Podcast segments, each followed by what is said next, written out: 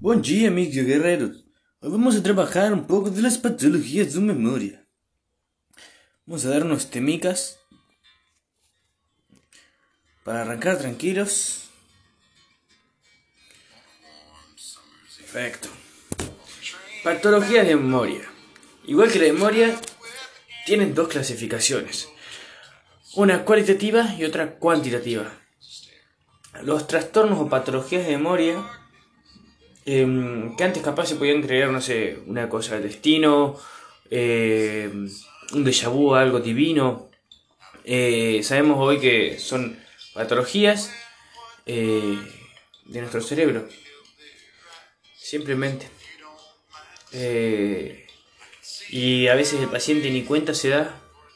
No es algo de lo que lo tenemos que convencer, decirle, no, estás no es que tenemos que decirle que no crea en Dios o que eso divino no está, no, es simplemente una patología de su cerebro, hay algo que no estaba dando bien. Por eso hay que entenderlo eh, y entenderlo como una patología en un principio, no como algo que es responsabilidad del paciente. Es algo que va más allá de él, que él no controla y que se le pasa por inconsciente. Bien, una vez aclarado esto que me parece fundamental, Vamos nomás. Dentro de las cuantitativas, eh, de las cualitativas, nos encontramos con, por ejemplo, las paramnesias, que es cuando el, paciente flashea eh, cuando el paciente dice vivir algo eh, que nunca vivió, mete recuerdos no vividos en su memoria. Luego tenemos em, la ecmesia, que es vivir altamente un hecho pasado, pero vivirlo en el presente con una alta intensidad. O sea, vivir muy, muy, muy, muy, muy intenso algo que ya pasó atrás eh, en el día de hoy. Eso es la exmesia.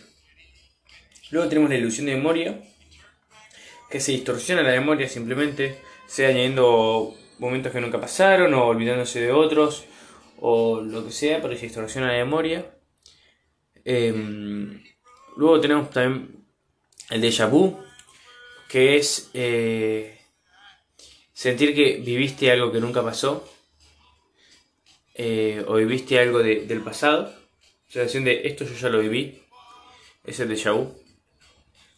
Eh, bueno, el déjà, el déjà vu por él también va, va muy asociado a los, a los tumores cerebrales, es decir, cuando tenemos un tumor cerebral, los déjà vu tienden a, pasar con más frecuencia.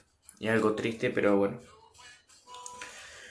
También tenemos jamás bu, que es eh, lo contrario, sentir que algo que ya fue vivido nunca lo fue. Eh, y nada más. Por otro lado tenemos los trastornos en la clasificación cuantitativa. Que tenemos la para, eh, perdón, la hipomnesia, la hipermnesia y la amnesia. La hipomnesia eh, es eh, básicamente menos emoción y está directamente relacionada con la atención, es decir, porque tenemos menos, perdón, menos emoción, menos memoria, porque tenemos menos atención, eh, por tanto nuestra capacidad de recordar, de fijar, de, memorizar, se pierde y tenemos menos memoria.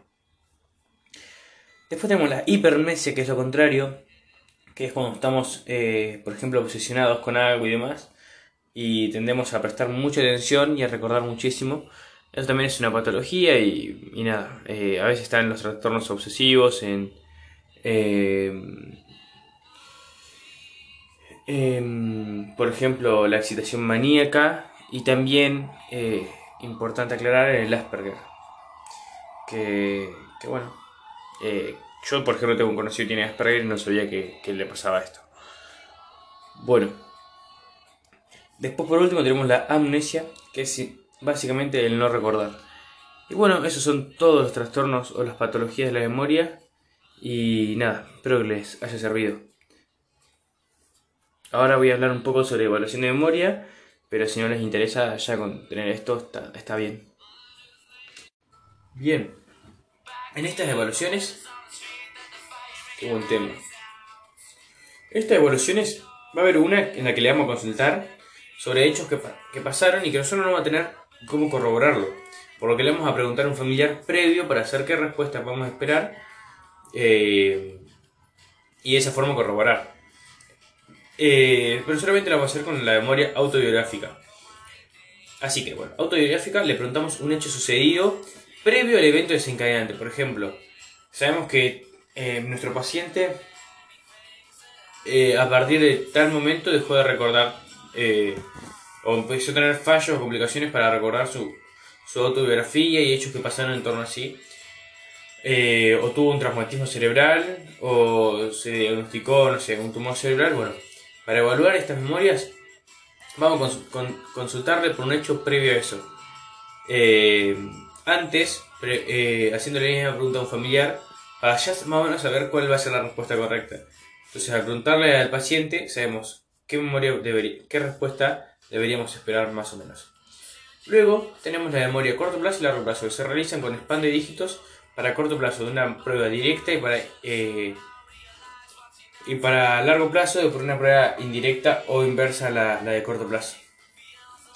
Luego, para una memoria, eh, para evaluar la memoria semántica, se le pide que se nombre la mayor cantidad de animales en un minuto. Para la episódica la evaluamos de tres formas la serial, verbal y visual. Eh, no, serial, lógica y serial. No, serial, verbal, perdón, serial, lógica y visual. Eh, para la serial, recordar la lista de palabras, tiqui, tiqui, tiqui, una tras la otra en serie, lista de palabras en serie. Para la, la lógica, recordar una historia, qué lógica puede llevar esa historia. Y para la visual, eh, mostrar los objetos y imágenes e, y que las pueda recordar. Pero todo está en, series. También, pero de forma visual. Por último, la semántica es denominar, bueno, si ya la dijimos. Y por último, la memoria procedural, perdón, estaba leyendo y, me falló la memoria. Para la procedural, enseñar una actividad nueva y ver si la puede aprender bien por ejemplo, no sé, usar el mouse, o si ya lo sabe usar y sabemos que, que, le va o sea, que no le va a costar, mostrar la computadora al revés y enseñarla a manejarla al revés.